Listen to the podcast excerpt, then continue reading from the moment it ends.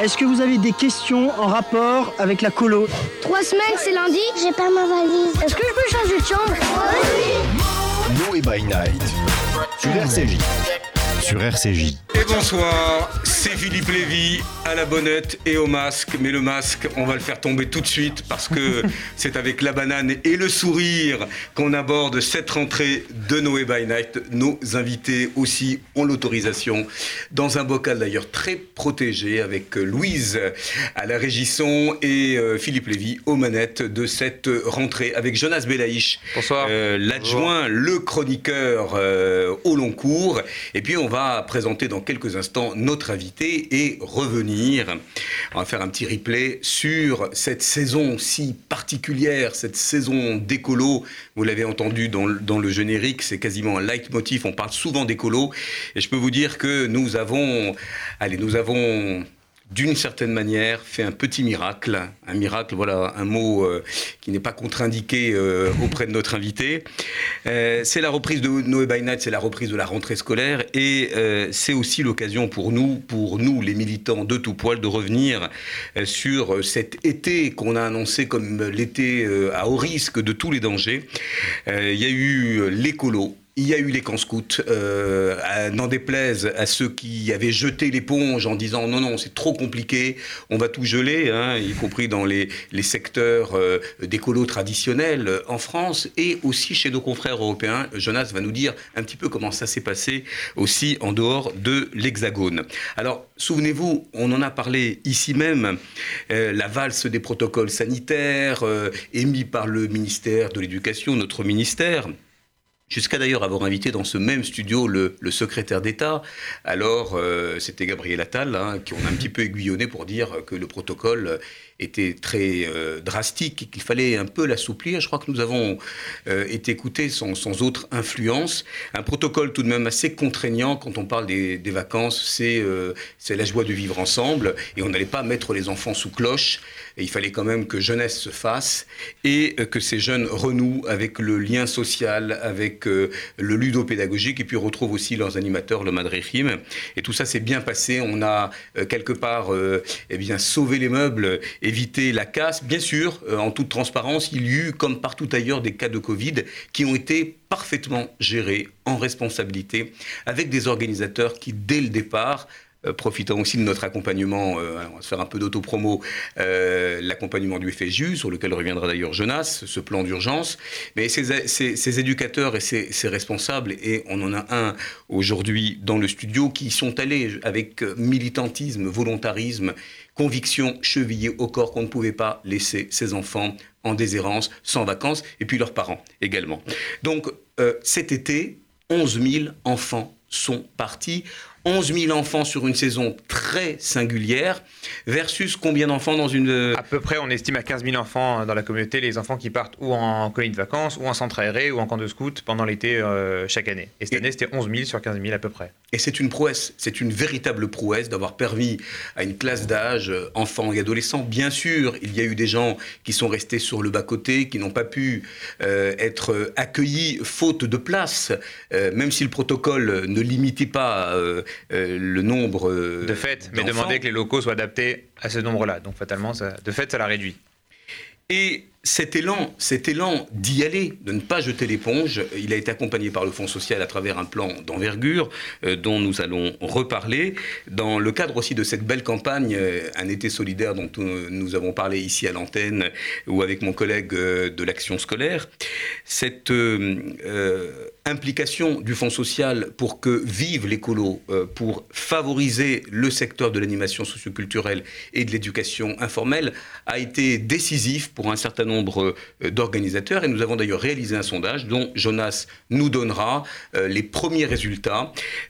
Un sondage qui raconte comment cette enfance a vécu pleinement cette parenthèse enchantée des vacances. Et puisque je parlais de petits miracles, il en est un grand, euh, celui des GAN, des GAN Israël, et j'ai le plaisir, parce que je crois que c'est la première fois qu'il est avec nous à Noé by Night, d'accueillir euh, David Arfi.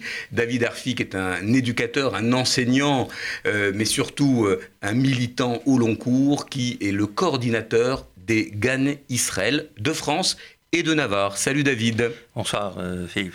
Bienvenue. On est content de, t'avoir. On, se tutoie évidemment parce que David a mené depuis, allez, un peu plus d'une décennie, euh, on peut dire la transformation des GAN, l'accompagnement euh, des GAN Israël vers toujours plus de pédagogie, toujours plus d'accueil euh, des familles partout en France. Là où vous êtes, il y a forcément un GAN en bas de chez vous. Et justement, si tu es notre invité ce soir, c'est pour nous rappeler le rôle fondamental et l'implication des GAN dans ce moment clé où les parents euh, avaient besoin de mettre leurs enfants, hein, parce que le travail les, les rappelait euh, à l'ordre, en quelque sorte. Euh, comment les GAN se sont débrouillés de cette crise du Covid pendant cet été? Alors, effectivement, c'était un vrai, un vrai challenge. mais, comme tu l'as vu tout à l'heure dans les chiffres, on doit dire que l'ensemble, on a terminé la dernière semaine du mois de juillet avec un effectif qui était identique à l'année précédente. Ce qui veut dire que, euh, de façon globale, et après, on interrogera M. Dodisco qui, lui, de faire un détail précis de tout, de, la façon dont on a organisé les choses. Alors, Shalom Dodisco, on, va avoir deux invités au téléphone qui sont euh, des shlichim euh, à Marseille, d'ailleurs, et à, Paris. à Paris. Combien d'enfants avez-vous accueillis? Puisque tu dis, c'est en date à date le même chiffre, ce qui est une, une vraie prouesse. Euh, vous n'avez pas été donc apparemment impacté par l'accueil des, effectifs. Combien d'enfants avez-vous accueillis en juillet et en août Sur, sur l'île de France particulièrement, on était à, 3, on était à 3500, 3700 enfants. Et si on y compte toute la France, on était à plus de 5000 enfants plus de 5000 enfants, il faut le dire, accueillis par les GAN. Alors, euh, enfants de quel âge à quel âge? Dans quel type de structure? Alors, lance, alors si, tu, euh, veux, le, mot GAN Israël, en vérité, au sens littéral, regroupe des accueils de loisirs. Mais nous travaillons en coordination avec des colos qui sont des colos qui sont dans le même esprit Israël, qui sont à Toulouse, qui sont Marhan Israël aussi, qui chacune a une autonomie. Le, le, système de, collaboration, il est simple. C'est une mise en commun des moyens comme Shalom expliquera tout à l'heure. Euh, et l'idée, c'était, l'idée maîtresse, c'était on doit être là. On doit répondre à une demande, même s'il y a des difficultés. L'objectif était d'ouvrir dans des conditions de respect évidemment de la, réglementation en vigueur, mais avec l'idée qu'il faut répondre à la demande des parents. Et je dois dire que par exemple cette année aussi, il y a une spécificité, il y a eu quand même au mois d'août plus de 500 enfants qui ont été accueillis dans deux gannes Israël, à Clichy, Clichy-le-Valois, donc tout le tout l'est parisien et dans le sud de Paris, dans le 12e arrondissement, où dans l'ensemble des familles qui n'ont pas pu partir au mois d'août pour des raisons que tout le monde peut connaître, peut comprendre, ont été accueillies. Et c'est une vraie nouveauté cette année, je tenais à souligner. Euh, et euh, les parents, après les sondages qu'on a fait en direct, tu connais très bien la façon dont je fais fonctionner les sondages, les parents étaient très contents. Donc il y a un vrai, un vrai, mais la motivation principale en vérité, c'est le principe de fond que, que le Rabbi a déjà, dès le départ, dans les années 50, fondé, c'est qu'il y a un travail éducatif à faire, un moment idéal, un moment de vacances où l'enfant est détendu, et c'est le moment différent le plus propice, différent d'école.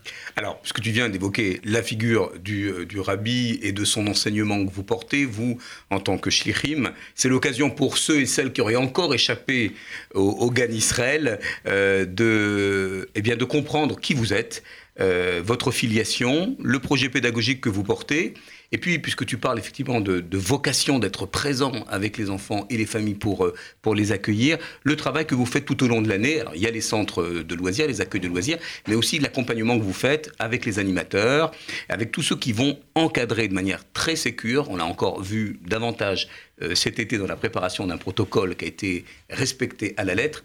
Qui êtes-vous cher euh, David Arfi, et qui sont les GAN Israël Alors, euh, je fais un petit historique, ça vaudrait la peine de parler très longuement là-dessus, cet historique pédagogique, mais on est dans les années 50, on est aux États-Unis, le rabbi euh, prend à peu près, on va dire, 30 à 40 ans d'avance. Les colonies de l'époque, c'est des colonies gérées à la, comme un bon père de famille, comme dit l'expression. Le rabbi dit non, c'est pas ça. Le c'est un lieu d'éducatif, un lieu éducatif avant tout. Donc c'est un lieu où on doit transmettre quelque chose avec des conditions idéales puisque l'enfant n'est pas dans le cadre scolaire, il est détendu, il est en vacances et c'est un moment idéal. Et l'idée, elle est révolutionnaire à l'époque. Elle n'apparaît en France que dans les, années 65-70. Ce qui veut dire que rabbi avait 20 ans, plus de 20 ans d'avance sur le système éducatif en France, on voit que maintenant, l'enfant est au centre de, de l'éducation. C'est lui, l'éducation informelle est devenue partie intégrante de l'éducation formelle. La preuve, c'est que les ministères ont été regroupés, donc c'est bien la logique qui est adoptée.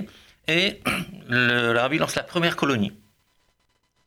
Euh, Pour les filles. pour, pour les filles. Et chose extrêmement euh, rare, le rabbi n'a jamais quitté le quartier de Crown Heights, où il habite.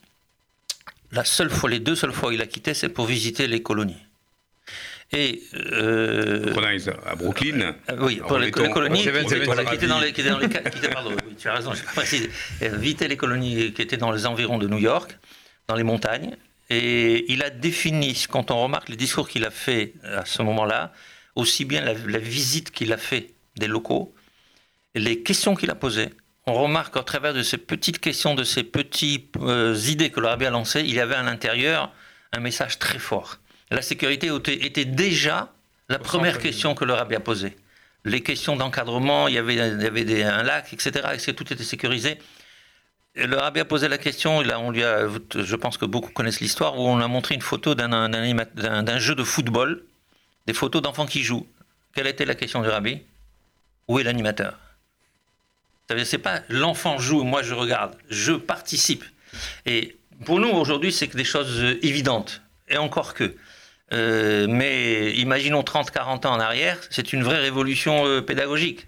C'est-à-dire que l'animateur doit s'investir avec l'enfant. C'est pas l'enfant qui joue, c'est l'animateur est avec.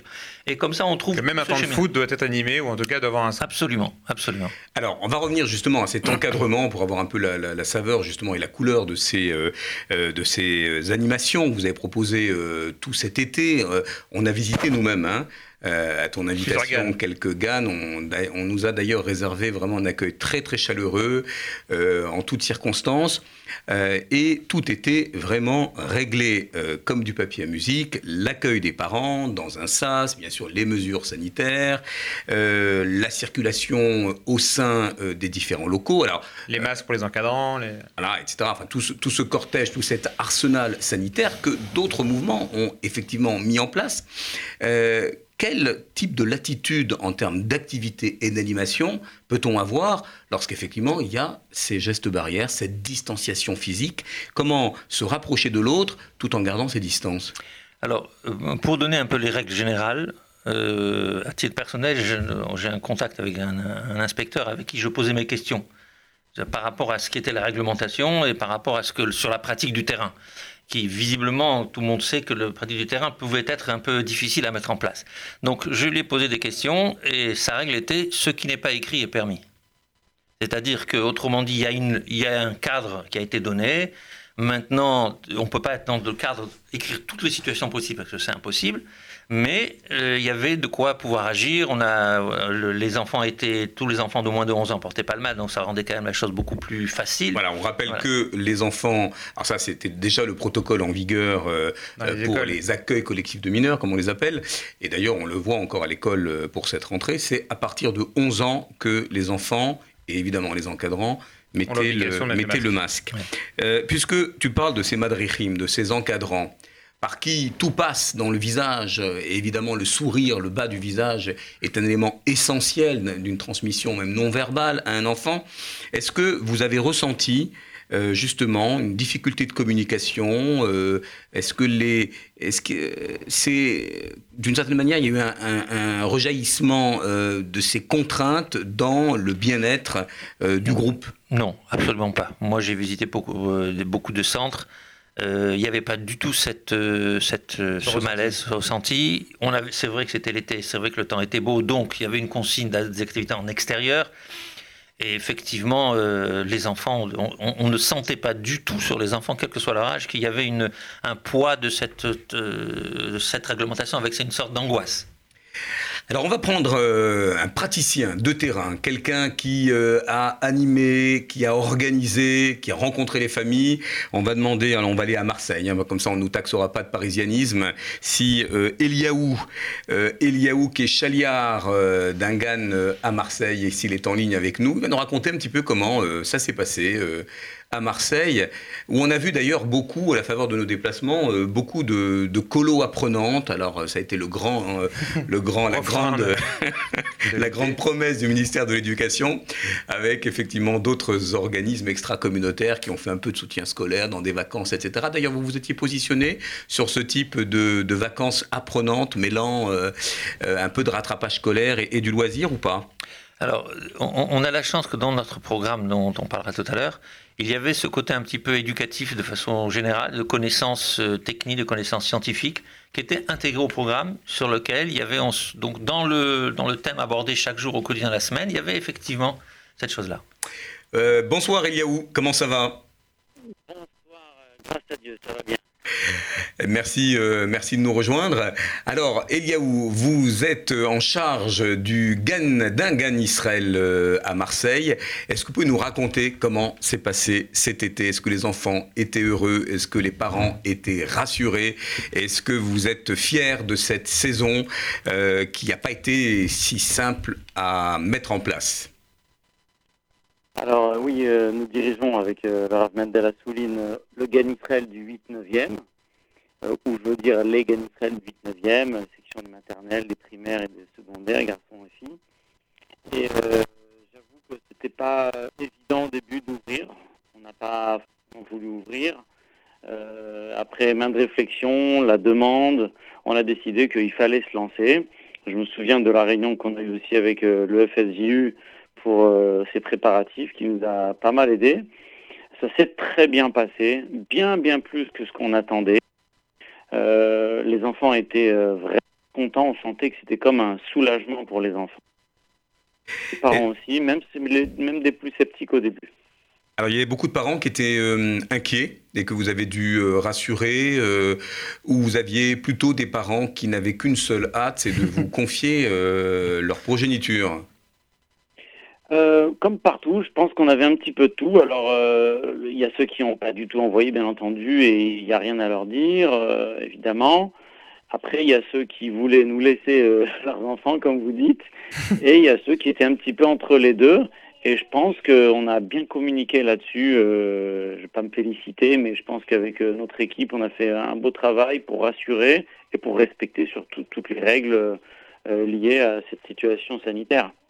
Je pense que vous pouvez vous féliciter, hein, parce qu'on a beaucoup applaudi euh, les soignants, euh, tous ceux qui étaient euh, ce qu'on appelait les, les premiers de corvée, parce que ils étaient un petit peu en back-office. Et je crois qu'on a quand même copieusement oublié les éducateurs, les aidants, euh, tous ceux qui, qui, travaillent dans le care et l'éducatif et qui aussi dans des contextes parfois très difficiles, je pense à des contextes de situation de handicap, ont été présents et n'ont pas eu forcément les, les, lauriers de, de, de, la société, ou en tout cas cette, cette récompense médaille. des, des applaudissements au, balcon.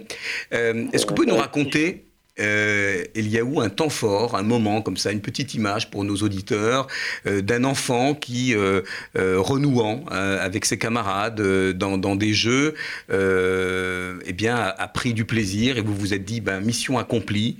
On a permis à cet enfant, à cette famille de souffler et comme un peu un effet papillon, eh bien, de procurer un baume, vraiment un peu de, un peu de, bonheur, même fugace, à des enfants ou des familles parfois même précaires, défavorisées. Alors, comme vous dites, et pour rebondir au tout début, il y a une sorte d'autosatisfaction déjà de voir ces enfants joyeux après tous ces mois de confinement et après ces difficultés. Donc c'est une sorte d'autosatisfaction pour nous.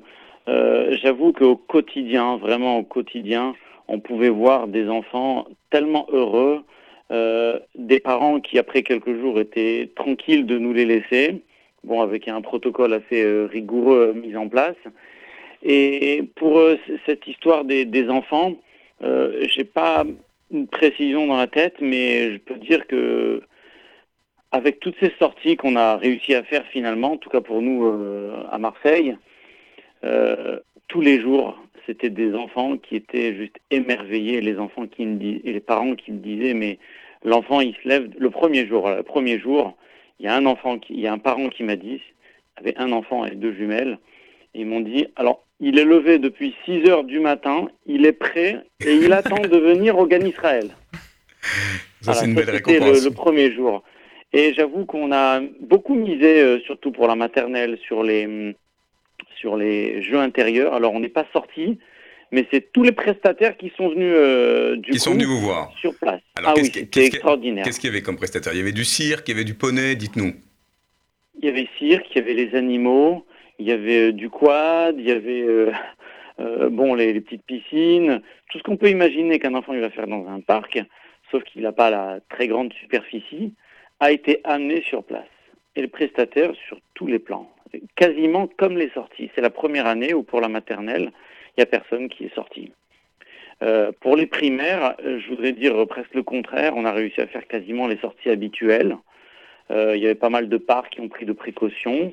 Et vraiment, ça s'est passé plus que ce qu'on, encore mieux que ce qu'on pouvait l'imaginer. Et là, je voudrais quand même féliciter tous mes collègues en région parisienne aussi, parce que au début, quand on a eu le doute, on ouvre, on n'ouvre pas. Quand euh, il y a eu une vague d'ouverture de centres aérés et de mes collègues en Israël à Paris, j'avoue que ça donnait vraiment un grand coup de pouce, comme quoi, bon, ben malgré tout, même si c'est petit, on ouvrira. On a attention, on a ouvert 25% de nos effectifs seulement. Cet élan, euh, il a été décisif. euh, vous, avez eu des doutes, vous nous dites, euh, comme beaucoup d'organismes. À quel moment l'instinct de, sauver des enfants, d'une certaine manière, de, les, leur permettre de souffler, alors qu'on sait qu'il y a eu une explosion des violences intrafamiliales, on sait notamment à Marseille, dans les Bouches-du-Rhône, qu'il y a eu beaucoup de, de violences intra-jeunes. Est-ce que vous vous êtes dit, je mets au-dessus des impératifs économiques euh, l'impérieux euh, euh, devoir de donner à ses enfants et à ses familles une parenthèse de l'oxygène et d'être présent à côté d'eux. Ça, ça a été, ça a été un dilemme ou quand vous y êtes allé, vous avez foncé. Alors, le, le, le problème, mais un souci pour nous au Bet Rabad et au Gan Israël, parce que c'est c'est sans regard euh, de tout ce qui est économique, euh, tout le côté euh, social ou nécessiteux des familles, pour nous, n'est pas un problème. Quand on ouvre le centre aéré, on l'ouvre pour tout le monde et on fait les meilleures sorties possibles, avec les meilleurs repas possibles, dans le meilleur contexte possible. Et ce qui a donné quand même la poussée d'ouverture, c'est quand on a vu que les gens sortaient quand même un petit peu, euh, pour pas dire plus. En tout cas, à Marseille, il y a eu comme une sorte de, de relâchement. Euh, les uns et les autres commençaient à sortir dans les supermarchés. Et on a dit, mais si tout le monde sort dehors et tout le monde va dans les parcs, il y a quelques centres aérés de la mairie aussi qui ont dit qu'ils allaient ouvrir. On s'est dit, euh, si les autres ouvrent, il n'y a pas de raison que nous n'ouvrirons pas. Et c'est vrai que le côté économique était une question. Grâce à Dieu, on s'en sort et on s'en sortira. Mais euh, jamais dans nos activités, de toute manière, on regarde cet aspect économique. Il y a une belle bourse qui attend euh, euh, tous les parents qui ont des soucis, notamment une petite aide pour les FSJU. Et j'espère qu'il y en aura toujours et même plus. Mais on a aussi une bourse, une PH8, une bourse du Gan Israël qui permet personne d'être refusé pour des raisons d'argent. Bravo Eliaou, on vous félicite. euh, la vous cavote pour avez cet été. le droit, bien au contraire, de vous auto-congratuler parce que euh, c'est c'est aussi pas évident. euh, voilà, un, un vrai exploit. On vous dit à, à très vite. Alors, euh, petite bourse FSJU, là je pose la question à Jonas qui va revenir sur le plan quand même d'urgence qui a été débloqué par le Fonds social juif unifié avec son, son département Noé. C'est vrai que les GAN, vous avez une politique d'accessibilité pour l'ensemble des publics. Est-ce que vous pouvez euh, euh, nous dire... euh, Grosso modo, ce que coûte euh, un GAN pour deux, trois semaines, c'est une politique que vous maintenez depuis déjà des années, c'est de permettre à tout le monde, quelles que soient les bourses, quel que soit le niveau des familles, d'accueillir le, plus de jeunes possible. Ça se traduit comment? Alors, ch- chaque, chaque GAN a son autonomie parfaite financièrement, sachant que en moyenne, le coût de fonctionnement par semaine, en fonction du type d'activité évidemment, Alors surtout qu'il y a eu un surcoût Covid voilà, hein, donc cette année. Peut, peut varier entre 90 jusqu'à 120, 130 euros, voire des fois plus quand c'est des activités de- de- d'un standing, enfin, de- des activités de, haut, de haut niveau, ce que j'appelle haut niveau. Maintenant, euh, la règle, comme l'a dit Iliaou, on refuse personne. Il n'y a jamais d'obstacle pour un problème financier, c'est notre devoir. Je dirais même plus que dans des lettres euh, que le a données en réponse à des questions là-dessus, L'Arabie a dit c'est impossible d'avoir moins que 10% d'enfants qui ne soient pas à caractère social dans votre sens. Si vous en avez moins, c'est que vous avez un problème de fonctionnement, c'est que vous n'êtes pas ouvert. Avec aussi un taux d'augmentation nouveau par enfant chaque année que l'Arabie a suggéré, qui est l'idée que l'accueil de loisirs, la Il avait déjà créé les primo-excédents de Noé, quoi. Euh, absolument, exactement, exactement. Alors, on posera la question tout, à l'heure à nos, invités en seconde partie de, la Chomère à Tsaïr. On, a la chance d'avoir euh, euh, Le Chaliard, Ilan Goren et Annie Cohen présentera ou qu'on représentera, qui est une, figure très, très attachante de la chômère de et on leur posera la même question, c'est la même que, que je te pose, euh, euh, David Arfi. Euh, est-ce que le, vous avez observé chez les enfants, et notamment chez les familles, alors chez les familles plutôt dans le versant économique, avec de nouveaux bénéficiaires, avec des familles que vous n'aviez pas l'habitude de, voir demander des bourses, des indépendants, des auto-entrepreneurs, des classes moyennes, on va dire, et puis chez les enfants, est-ce que vous avez vu aussi des phénomènes où on sent un, impact psychologique de, euh, du confinement, par exemple, qui a été assez délétère? Qu'est-ce que vous avez observé dans cette, sociologie, on va dire, de, l'été, euh, chez les enfants et chez les parents?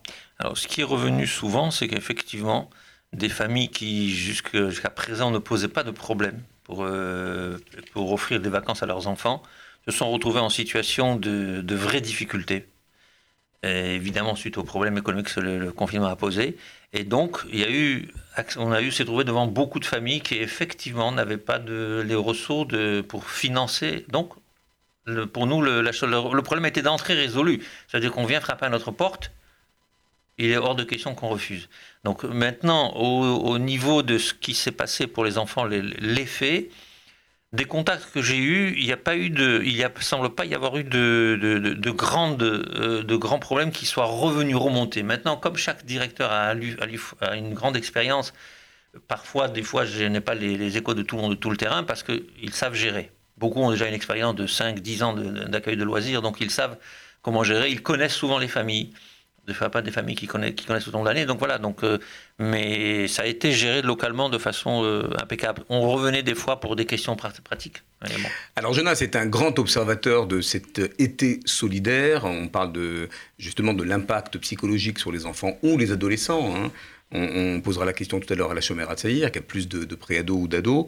Euh, est-ce que tu peux revenir, Jonas, sur ce plan urgence colo qui a été mis en place, qui a été déployé par le Fonds social, euh, tout secteur confondu, hein, subventions directes ou indirectes, euh, pour encore une fois venir en aide au secours des mouvements de jeunesse qui ont quand même, toutes organisations confondues, ont, ont été très très impactés bah, Bien sûr, c'est que donc, euh, bah, dès le début du confinement, on savait que ça allait avoir un impact. Bon, ça fallait pas être sorcier pour, euh, pour le deviner et que ça allait être très fort. On a eu beaucoup de mouvements qui, comme le disait David tout à l'heure, qui sont dit à peu près dès le départ faut qu'on y aille, on verra comment, mais si la loi nous permet d'ouvrir un, tout petit peu, on fera en sorte que, que, que, ça arrive.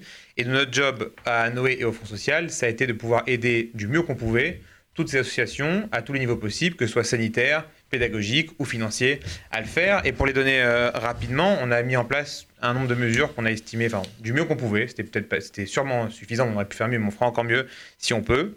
Ce qu'on a d'abord fait, c'est qu'on a débloqué en urgence les euh, subventions directes qu'on donnait au mouvement de jeunesse.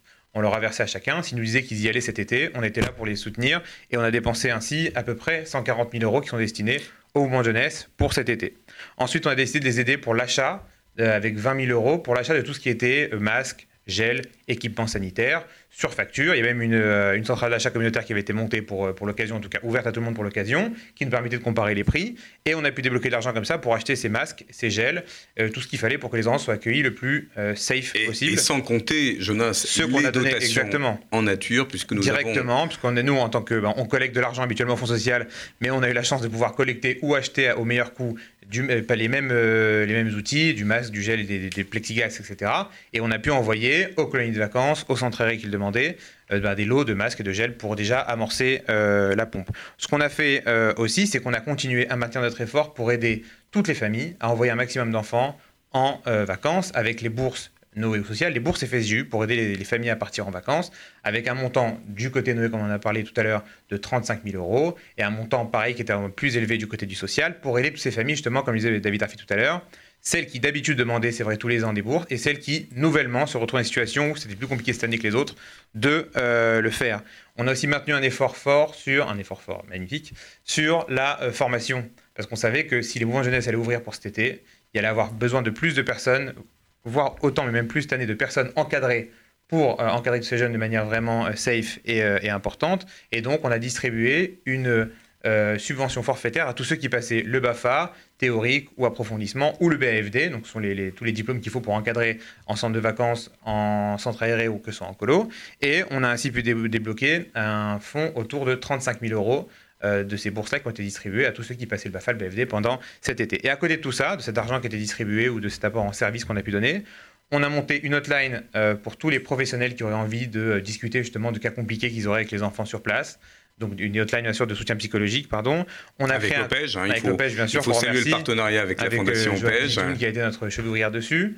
On a, on a créé un comité médical, cette fois avec la MIF, qui est l'association des médecins israéliens de France, qui a pu être même en téléconsultation pendant les colos euh, partout, bah, partout en France, c'est le but de la téléconsultation, et qui a pu conseiller, euh, parfois même envoyer des ordonnances quand il le fallait pour euh, demander des tests, etc., et qui nous a beaucoup aidé pendant cette saison.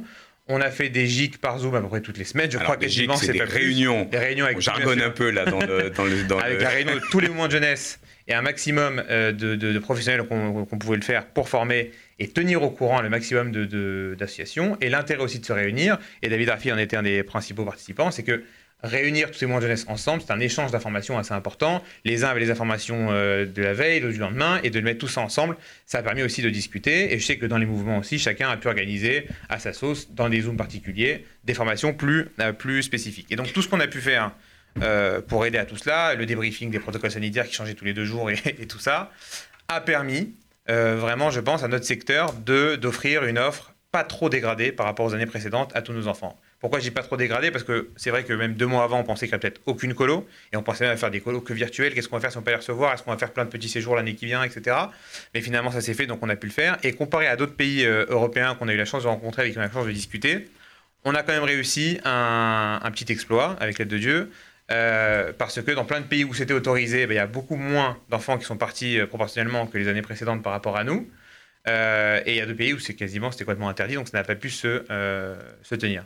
Donc c'était intéressant, et pour nous en tant que fédération et fonds social et de soutien à nos mouvements, de voir qu'on avait pu être là.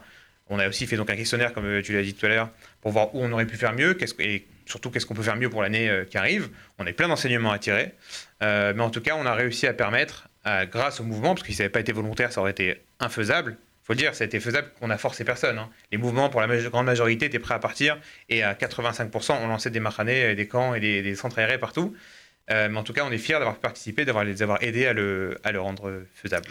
Voilà, Jonas parle un peu vite, mais si je dois résumer, parce qu'il voit que le, temps s'égrène et qu'on voudrait encore poser une ou deux questions euh, à notre invité des, des GAN Israël. Donc un effort de près d'un million d'euros euh, en apport direct ou indirect. Euh, et on t'a vu, David, régulièrement réunir tes troupes, faire aussi des zooms pour sensibiliser les assistants sanitaires. Tu évoquais justement tes contacts avec des, des inspecteurs jeunesse et sport.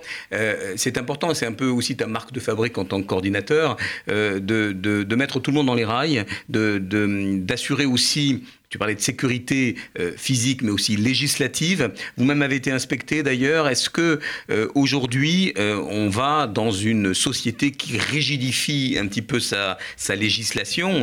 On l'observe déjà depuis quasiment 20 ans, avec un ministère qui s'appelle de nouveau ministère de la jeunesse et des sports, et qui d'ailleurs, d'une certaine manière, vérifie que ces enfants soient strictement accompagnés d'un point de vue physique, mais aussi d'un point de vue du confort psychique, c'est-à-dire euh, l'accueil des enfants euh, euh, dans, toute la plénitude de, la pédagogie. Ça, c'est les, les GAN sont prêts à ça aujourd'hui. Est-ce que tu peux dire, est-ce que tu peux en tirer une fierté de les avoir accompagnés jusqu'à cette maturité? D'abord, c'est le travail de tout le monde, c'est pas le travail d'une personne, c'est le travail de tout le monde, c'est la mise en commun de capacités. juste donner un petit exemple. il y a dans la tradition juive, il y a le concept de minyan.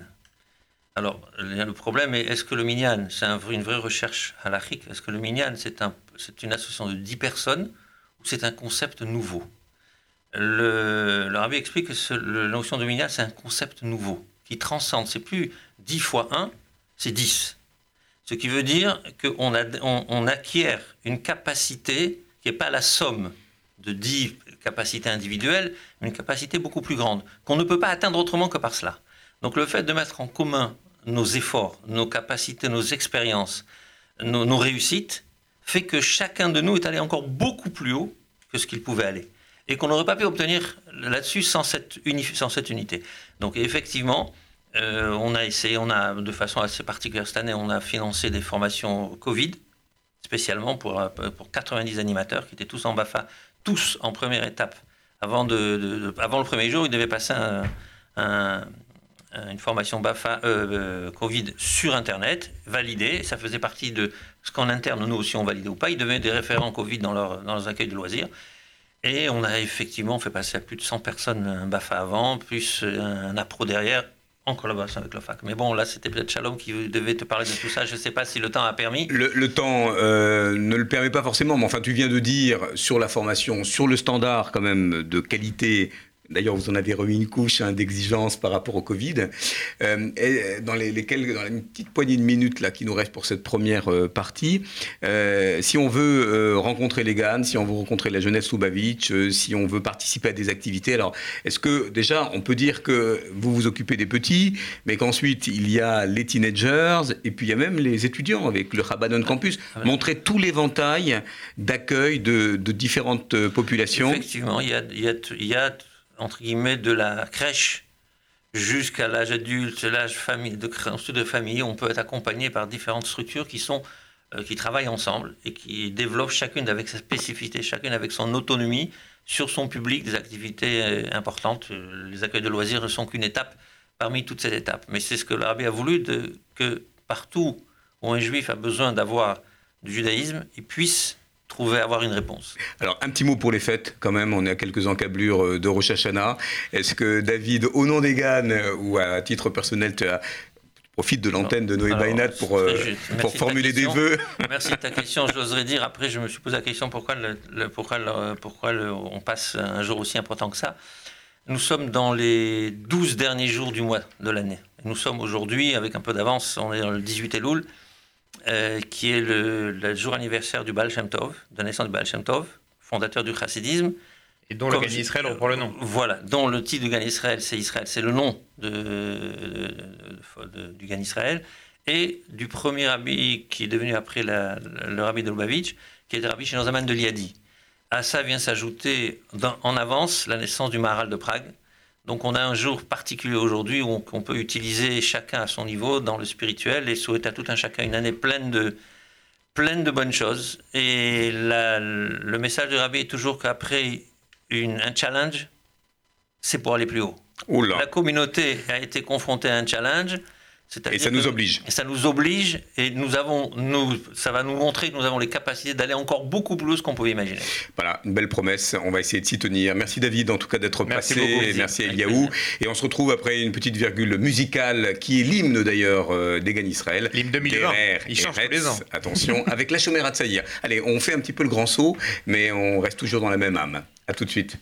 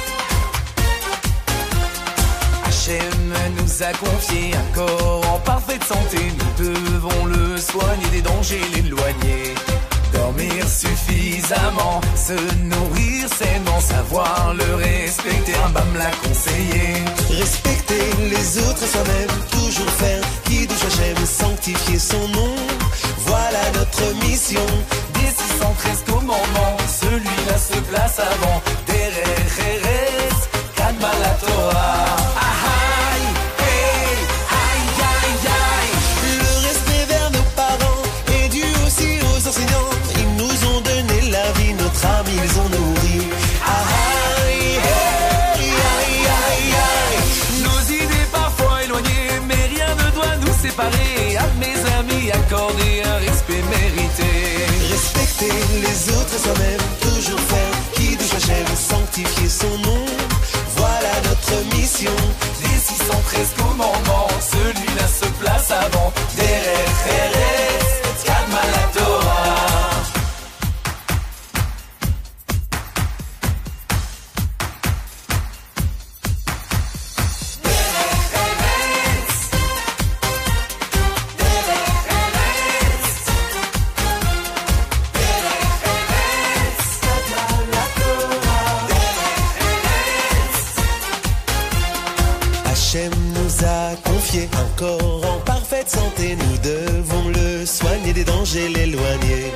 Dormir suffisamment, se nourrir sainement, savoir le respecter. Ah, Voilà, C'était l'hymne 2020 d'Erer Eretz. D'Erer Eretz, ça veut dire, ça veut dire. C'est la manière de se comporter. Très littéralement, derrière c'est le chemin, Eretz sur terre. On parle de derrière dans les, euh, tout ce qu'on doit avoir comme comportement social positif envers les uns les autres. Voilà, c'était les la, uns envers les autres. c'était la minute Rabbi Jonas, j'adore. Allez, on a de la chance de recevoir en cette deuxième partie des visages familiers et, euh, et attendrissants parce que euh, c'est un, un autre mouvement qui nous suit, que l'on suit régulièrement, qui a toujours une très forte actualité et qui s'appelle La Chomère à Tsaïr. On a envie d'applaudir là et, et de faire péter le plexi, euh, histoire de s'étreindre. Bon, c'est pas possible, mais le, mais le cœur y est. Alors, Annie Cohen, bien dans la bonnette. Annie Cohen, qui est un peu la figure historique de la Chomère à Tsaïr, qui n'a pas les, les plus de 100 ans d'ailleurs de cette noble dame, loin s'en faut, mais qui quand même en a sous le capot. Hein. Ça fait combien de temps, Annie Cohen, que tu gères euh, en coulisses? Et pas que, pas que, parce que sur ce Mahané, tu étais très présente. Euh, ça fait combien de temps maintenant que tu es à la Chaumière? Alors là, ça fait 11 ans, mais en fait, ça fait euh, bien plus de 30 ans que je fréquente la chômère via mes enfants, etc. Et toute la bande. Et toute la bande. Et ils te le rendent bien d'ailleurs, je crois, parce que tu es la maman. Alors, il faut, faut savoir que Annie, elle a intérêt à avoir de bons canapés, de bons clic-clac, parce que, n'est-ce pas, hein, et je, je vois le chaliard qui opine du chef, à chaque fois qu'on débarque à Paris, un peu en mode euh, coach surfing, là, hein, euh, voilà, le Airbnb à à Tchaïr, c'est Annie Cohen. Nous n'acceptons pas les messages pour des demandes particulières, vous verrez avec elle directement. Et puis, il est en roulsa, bleu, avec ses yeux tout aussi azuréens. C'est Ilan Goren, le chaliard de la Chomère à Tsaïr. Bonjour Philippe. Voilà, avec belle voix de Stentor. Alors, Ilan, qui euh, est israélien, évidemment, comme tout chaliard qui se respecte, et on va switcher entre le français et le français. Français? Voilà, le français. Ça aurait pu être en fran- en français, l'hébreu et l'anglais. Chaliard depuis combien de temps, Ilan? Bon, c'est compliqué, mais on a. Un an. Un an. Bah, c'est pas mal déjà, un an. Un an. Euh, sur une shlichut qui dure combien de temps à peu près? Alors, shlichut, c'est à peu près le, le Le mandat. temps d'être en ouais, le mandat, c'est exactement. Ah, Le temps où on a un chaliard. C'est c'est quoi le rôle d'un chaliard, Ilan? Euh, Dans un mouvement. Un mouvement chaloutique, Annie va nous dire ce que c'est qu'un mouvement chaloutique. Euh, c'est quoi le job d'un chaliard avec euh, les Hanichim, les Bogrim, les jeunes, les animateurs du mouvement? Bon, les principes rôles de, les principes rôles de Shaliach, c'est don, euh, concrètement, c'est don Israël pour les, les enfants. Alors ça j'adore. Parce que dans, dans, dans ce français, il y a toute l'immanence du message. Voilà. On donne Israël aux enfants. C'est pas beau ça? Magnifique. Plutôt que de faire des grandes phrases. Rapporter l'esprit israélien. Ah, Excellent. Non, non, non. Mais c'est alors c'est ça qui est intéressant, c'est que vous êtes vraiment vous vous êtes le représentant d'Israël et de tout ce que ça comporte. Et Israël pour la Shomer Hatzaïr, c'est quand même pas un détail. Ah bah. Annie, qu'est-ce qu'un mouvement chaloutique Un mouvement chaloutique, c'est les mouvements, les pionniers, ceux qui ont créé l'État d'Israël. Euh, la chômère était parmi les premiers mouvements à faire euh, dans les premières aliotes, bien avant les aliotes euh, euh, qu'on connaît. Ils sont partis construire, ils sont partis de l'Europe de l'Est avec l'inconnu. Ils sont partis Avec rien, casser quoi, des avec, pierres, comme on dit, et ont créé les kibbutzim qui sont à peu près, qui ont qui entourent un peu Israël et qui forment un petit peu sa protection, une, une, une frontière euh, virtuelle et bien physique, parce que les kibbutzim sont vraiment bien et costauds, et tout autour, et ils ont fait un travail formidable. C'était des jeunes, justement, qui partaient. Euh, aussi religieux que Monsieur Arfi qui vient de, Tiens. de nous quitter Tiens, tiens. et qui ont claqué la porte en disant nous on va faire créer une nouvelle société ailleurs en Palestine Société laïque société laïque absolument D'accord, donc ça a été un peu un revirement, une teshuva à l'envers, quoi. Voilà, si une à On appelle Roser Bichéla en hébreu ou Roser Bichouva dans l'autre sens. ils vous ont dit on va vous montrer il n'y a pas qu'une seule voie pour euh, le judaïsme il y en a plusieurs Très bien. ont été c'est parmi les premiers à croire à un vrai retour à, à Sion, c'est-à-dire que le mouvement juif religieux le pleurait dans toutes les prières comme on le fait encore aujourd'hui Israël. Il n'y avait pas encore, pas beaucoup, pardon, pas, il n'y a pas encore, il y a pas beaucoup d'actions politiques de, de- de le faire. Il a fallu que ce soit les mouvements laïcs qui se bougent pour le rendre euh, pour le rendre réel. Alors, la Shomer Hatzaïr, c'est un mouvement chaloutique, vous l'aurez compris. On va faire un jour un petit. euh, hein, euh, les mouvements de jeunesse pour les nuls, ça. Je me, je me vois bien écrire quelques, quelques bonnes pages ou quelques préfaces. Alors, un mouvement chaloutique, militant, ça va sans dire. Euh, un mouvement politique, oui alors de quel bord? Je pose des questions dont j'ai les réponses. Extrême Mais- droite. hein, Alors, un mouvement politique situé à gauche, évidemment, la gauche israélienne. Votre grande figure, c'est Rabin, euh, entre autres. Évidemment, dans les, Oui, les mais figures contemporaines. Euh, ça veut dire que c'est un mouvement qui a un regard euh, euh, justement aiguisé, contemporain sur le monde, sur les débats sociétaux. Moi, j'adorais venir à la Chomère à Tsaïr, euh, entendre ces revues de presse qui m'ont littéralement bluffé parce que je voyais des chirvotes. Hein, je sais pas combien vous étiez dans le, le local de la Chomère à Paris, et vous aviez un décryptage de l'actualité qui expliquait à des tout bout de chou jusqu'à des adolescents, euh, avec quand même un regard assez, j'allais presque dire progressiste. Oui, effectivement, c'est un mouvement très progressiste et très. Alors, nous, en fait, ce qu'on veut, c'est euh, éduquer nos jeunes à avoir un, un esprit critique. On est très sioniste, on adore Israël, c'est un mouvement, comme on vient de dire, euh, parmi les pio- un pionnier, mais aussi avoir un regard critique sur la société israélienne, sur ce qui s'y passe, les bons et les mauvais côtés, et pas toujours dire amen à tout ce qui est, parce qu'il y a des choses qui ne se passent pas très bien non- aussi parfois en Israël. Et justement, pourquoi de gauche? Ben De gauche parce qu'aujourd'hui, en Israël, il faudrait qu'il y ait des nouveautés, il faudrait passer à un, à un pays un peu plus laïque, justement, et il faudrait qu'on ait droit à un, un mariage civil, par exemple. Je vous donne quelques idées concrètes. Que le, que le Et- mouvement en Israël porte, en, euh, politiquement parlant? Absolument.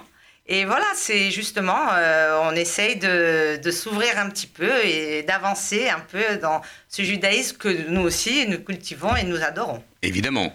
Encore une fois, c'est pas incompatible d'être sioniste et euh, attaché à la tradition. Complètement. Mais alors, mettons les pieds dans le plat, voilà, puisqu'on va voilà, être entre nous, entre, euh, voilà, on est dans le bocal. euh, allez, nos auditeurs sont, sont évidemment bienveillants et prêtent l'oreille. Euh, Souvent, quand on parle de sionisme, euh, euh, on s'accapare le mot, ou on en donne une définition un petit peu différente. On vous dit, mais si on est sioniste, on doit être indéfecti- indéfectiblement, j'y suis arrivé, attaché à Israël, quelle que soit euh, sa gouvernance politique. Et, et toi, tu dis à l'instant, on peut être tout à fait sioniste, vibrant, et en même temps avoir un regard Critique, sur, euh, sur les partis pris d'Israël, sur ses, sa rugosité aussi, sur euh, Non, c'est choix politique ses choix politiques ou ses déséquilibres. Évidemment.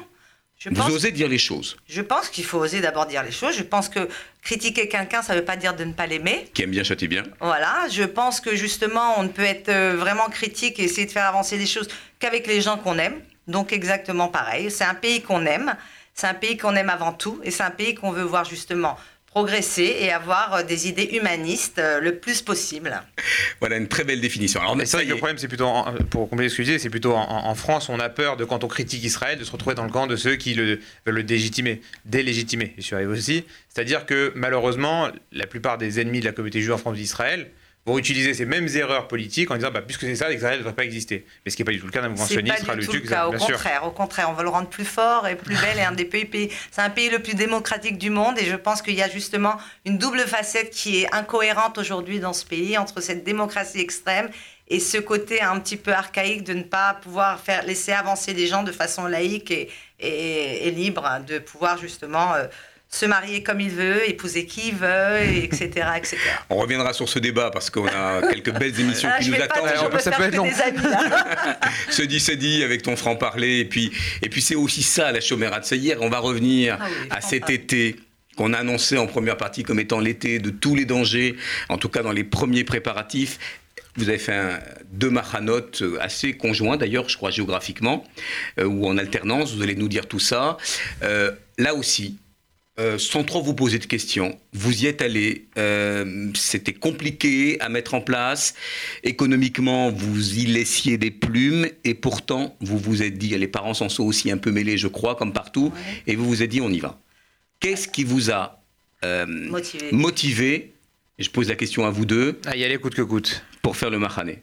Alors en fait, on s'est posé la question cinq minutes. On s'est regardé et on s'est dit, on y va. Non, Alors, vous pouvez nous le refaire euh, face caméra, avec ce regard, tous les deux très complices. Ouais. Pour nous, les enfants doivent avoir une activité de Hachomer cet été.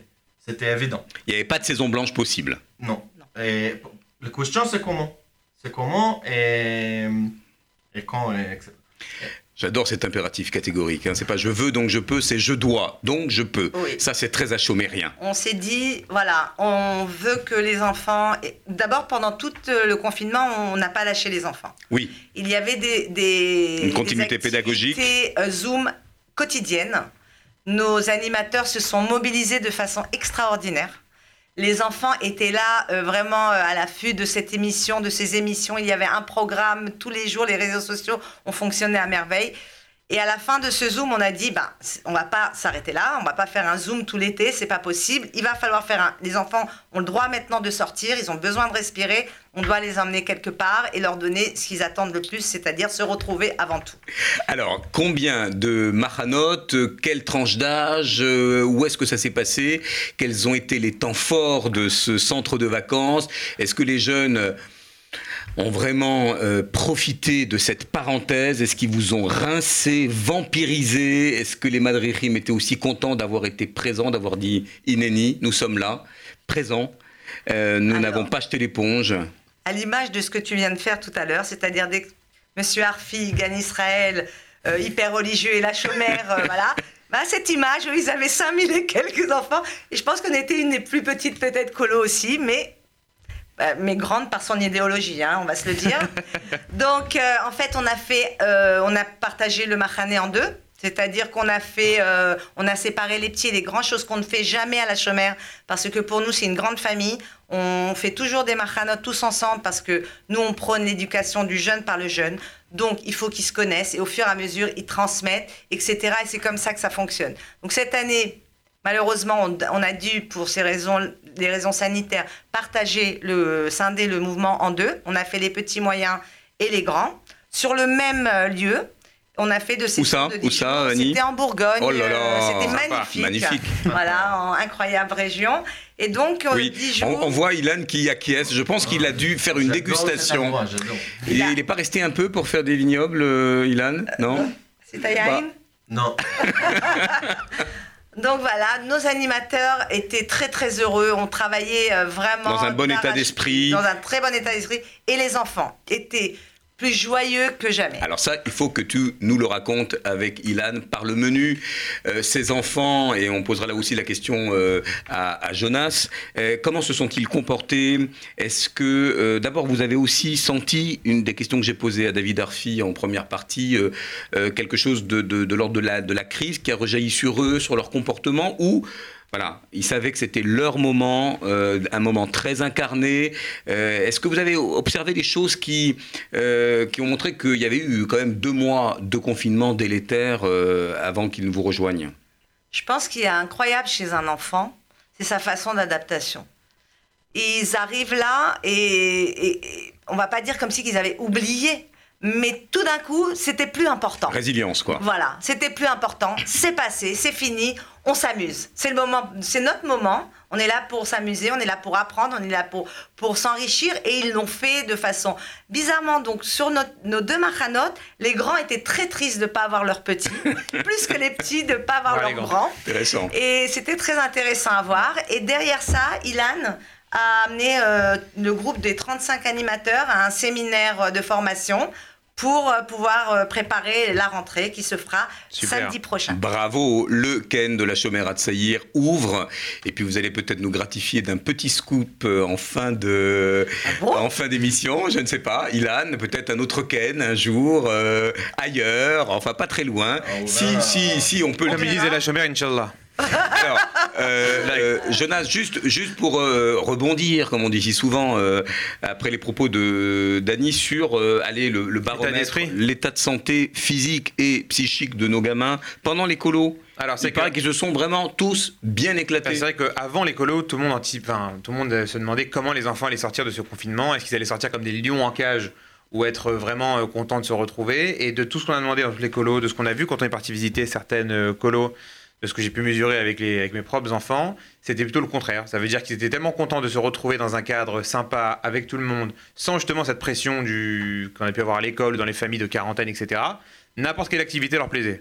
Je pense que c'est peut-être aussi, euh, les monos étaient assez contents, je pense, pour ça, c'est que même la moindre balade dans les bois, qui d'habitude euh, saoule un peu tout le monde, là, tout- on y va ensemble, alors moi, ça me va. Et donc finalement, on a vu que ces jeunes-là avaient vraiment cette envie d'être là. Ça n'a pas non plus occulté complètement quelques petits problèmes qu'on a remarqués, soit un peu plus de harcèlement, un peu plus de, de violence, parfois verbale ou physique, mais ça n'a pas été un raz-de-marée comme on en a eu peur, et c'est en train de se décanter gentiment, on pourra en faire d'autres enseignements un peu plus tard.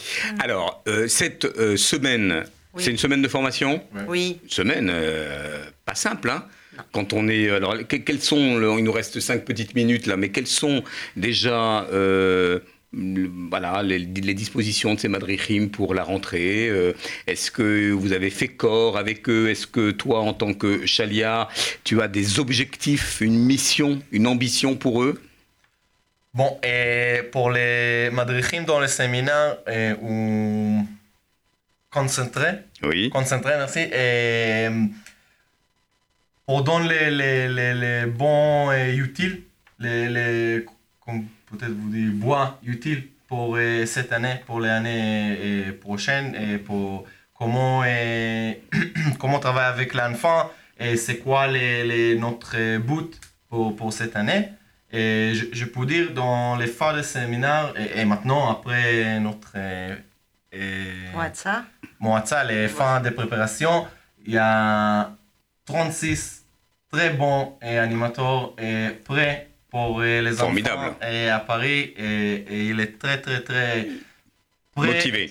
capable Oui. et motivé. C'est plus important. Ils sont gonflés à bloc, ces, ces 36. Oui, c'est les beaux grimes, hein c'est On les, attend les enfants. Oui, les beaux grims, ce qui veut dire chez nous euh, les. ceux les- qui supervisent un peu. Voilà, les boguers, ça veut dire euh, mature, oui, majeur. c'est ça. Les grands Donc, frères. les grands Et frères. les grandes sœurs, Donc, évidemment. un- on reçoit toujours un nouveau groupe qui vient d'intégrer, qui intègre, euh, en fait, ils vont être des animateurs euh, première année, qui sont accompagnés par les- ceux qui sont là en deuxième année. Donc, ce sont des binômes, généralement. Et ils vont chacun avoir leur groupe et ils sont, euh, ils viennent de sortir d'un week-end là de, où on a distribué enfin les tafkidim, les rôles de chacun. Et il y a ceux qui ont pleuré, ceux qui étaient contents, mais dans le- l'ensemble, euh, ils n'ont pas le C'était le casting. C'était C'est le quoi le casting. pire tafkid C'est quoi le pire tafkid Le pire tafkid, Non, il y a pas ça. Ah bon, ça va. Allez, il nous reste deux minutes et on va garder cette bonne humeur pour annoncer quand même. D'abord, est-ce qu'on peut rejoindre euh, la chômère à la rentrée en cours de route quand on n'est pas allé à la chômère Est-ce que ça- Absolument, Ah oui, quand même. absolument. Alors, on- comment ça se passe? Comment ça se passe? On va où? Ben, On va sur le site internet. On appelle va- on va au 10 rue Saint-Claude, dans le 3e arrondissement. Euh, tous les samedis à partir de 14h, on attend euh, tous les enfants qui ont envie euh, d'apprendre sur Israël, sur le ju- judaïsme, sur le socialisme, sur ce qui se passe dans le monde, euh, euh, s'amuser, chanter, danser des danses folkloriques, apprendre des chants israéliens, euh, faire des chougim, enfin que de la bonne humeur. Euh, on s'éclate à la chômère, c'est tout ce que je peux te dire. J'y suis depuis 11 ans, tu veux elle, elle nous fait l'article, mais avec tellement de- d'enthousiasme. Super programme. Merci, Ilan. Merci. Beatzlacha, bonne chance pour cette reprise. Merci. La tous les beaucoup. mouvements de été Merci pris de court, mais vous sentez vraiment l'enthousiasme, l'énergie. Et puis, partout ailleurs, les mouvements reprennent. Euh, Renseignez-vous avec, bien sûr, le respect des mesures protectrices. On va les appeler comme ça. On se retrouve dans 15 jours pour la suite et vous raconter le meilleur de la jeunesse juive engagée. Bonne fête, Shana Tova. Salut, à et bientôt. très vite. Et Risco Veimtsu. C'est le prière de Khazak Vemat, ce qu'on peut en. Vehematz. Force et courage. Force et courage.